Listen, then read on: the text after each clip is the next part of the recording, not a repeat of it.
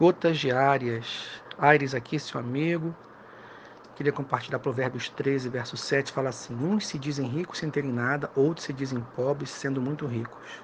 Essa passagem é de profunda sabedoria, porque, em primeiro lugar, vai mostrar para gente que muitas vezes as pessoas têm um conceito errado a respeito da sua própria condição. Há pessoas que são ricas, mas se acham pobres, e ao contrário, há pessoas pobres que se acham ricas.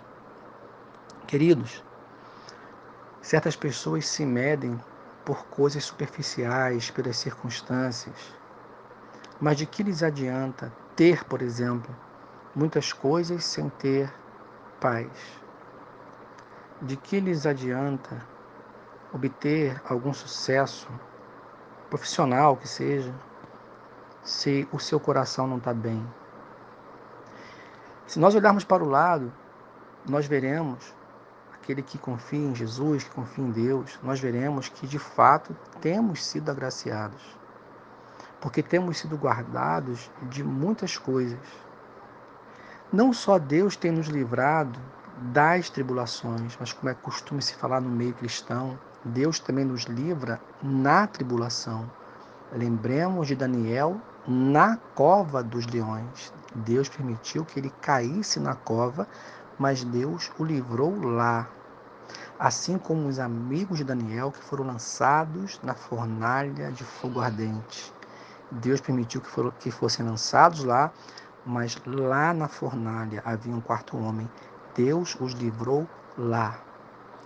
Olha, você que não tem muitos bens, você que passou por uma situação agora difícil, ou tem passado, você que experimentou alguma perda de um relacionamento, eu tenho certeza, eu tenho certeza que se o seu coração está em Deus, está se voltando para Deus, eu tenho certeza que você não é pobre, que você não está vazio, vazia, mas que a alegria de Deus, o consolo de Deus a paz de Deus tem estado na sua vida. Em segundo lugar, essa passagem remete diretamente ao Evangelho de Jesus. Porque o que temos de fato se não tivermos Cristo em nossa vida?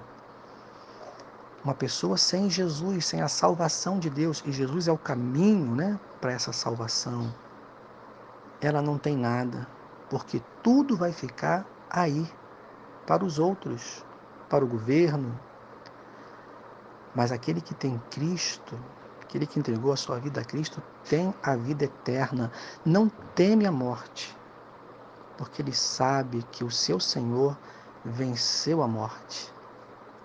Então, querido, nós não somos pobres, porque nós temos o Evangelho de Jesus em nossas vidas, nós aderimos a esse Evangelho. E se você não o fez, você pode fazê-lo ainda. Pode colocar os seus pecados diante do Senhor e dizer: Senhor, me perdoa. E Ele vai lavar a sua vida, como tem lavado e lavou a minha. E Ele será o teu Senhor. Aquele que crê em Jesus tem a vida eterna. Não estará morto para sempre, pelo contrário, ressuscitará para viver para sempre com seu Deus, com o nosso Deus. Queridos, quero que você vá ainda, vocês possam ir ainda no capítulo 10 de Provérbios, verso 22. A bênção do Senhor enriquece e com ela não traz desgosto.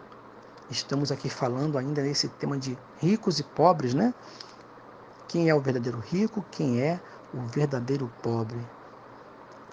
O verdadeiro rico é aquele que encontrou esse Deus maravilhoso esse Deus, que conforme o capítulo 10 que ele agora diz, traz bênção.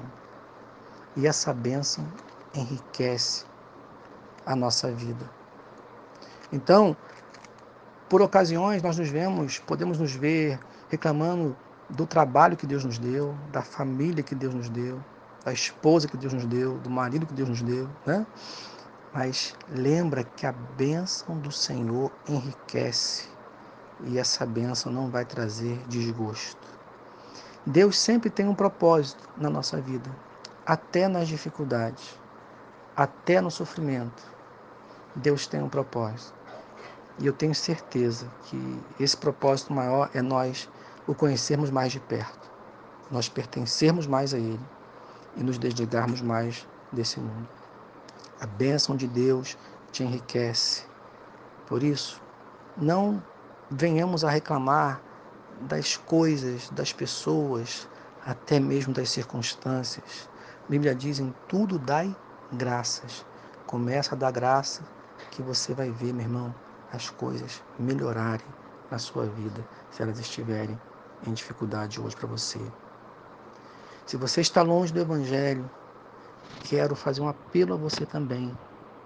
Deus tem bênção para você. Não é para você viver na escassez de alma. Não, é para você viver na abundância de alma que Deus tem para você. Então retorne decididamente à presença de Deus. Isso, isso não depende de pastor, de igreja, não depende de ninguém, da família ou de alguém, depende só de você. Amém? Que Deus abençoe. Lembremos nós, nós somos ricos no Senhor. E a bênção do Senhor ela nos enriquece. Não murmure mais. Agradeça a Deus, porque Ele tem o melhor para a nossa vida. Que Deus te abençoe e te console e te fortaleça, meu irmão, em nome de Jesus.